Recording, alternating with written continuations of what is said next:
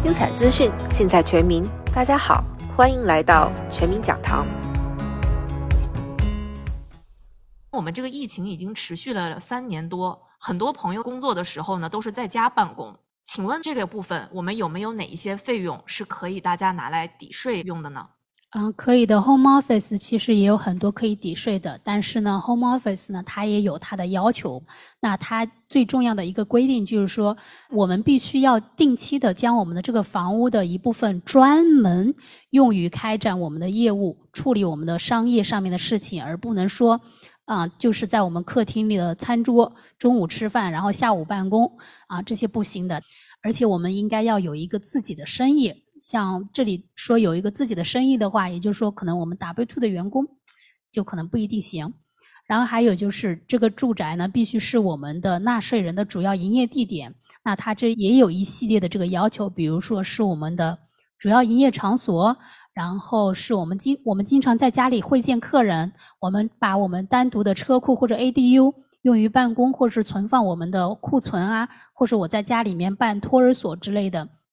就说这左边右边两个条件都是必须要满足的。那刚才其实陈会计师也有提到一个，说是要有自己的 business，所以我也想请问一下，那这个部分是只有我老板他自己在居家办公的时候，他才能拿到抵税吗？像我们这种员工有没有这样子的福利呀？啊，这一个就要看情况了啊。那首先呢，如果是单纯的 W two 的员工在家里办公，你是不可以在你的个人税表上面拿抵扣的。但是，如果你在这个员工之外，你在外面还有一份自由职业，你在家里办公，你是为了这份自由职业而使用这个办公室，那当然可以。那另外的话呢，你也可以去找你老板申请一下福利，我可不可以拿来报报销啊？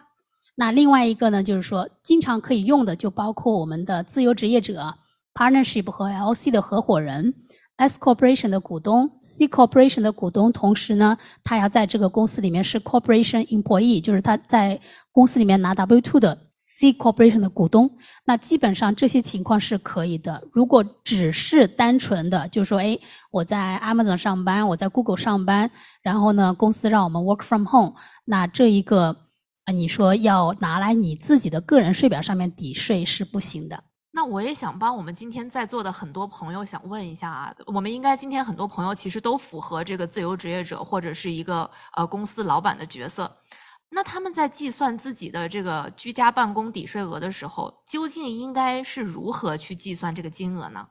那我们在这个 Home Office 的 Deduction 这边有两种抵税的方式，一种呢就是简单直接法。它就是给我们每一个 square feet 就是五块钱，那最多可以有一千五百块钱的抵扣每一年。在这种情况下呢，就它就简单粗暴，啥也不用，你不需要保留说你们家的水电煤的收据或者其他杂七杂八的东西，也没有什么特别需要申报的。但是这里呢有一个限制，就是说，如果您的生意是亏钱的、亏损的情况下面，那这一个是不可以抵的，就你不能因为用了 Home Office，然后给你产生更多的亏损。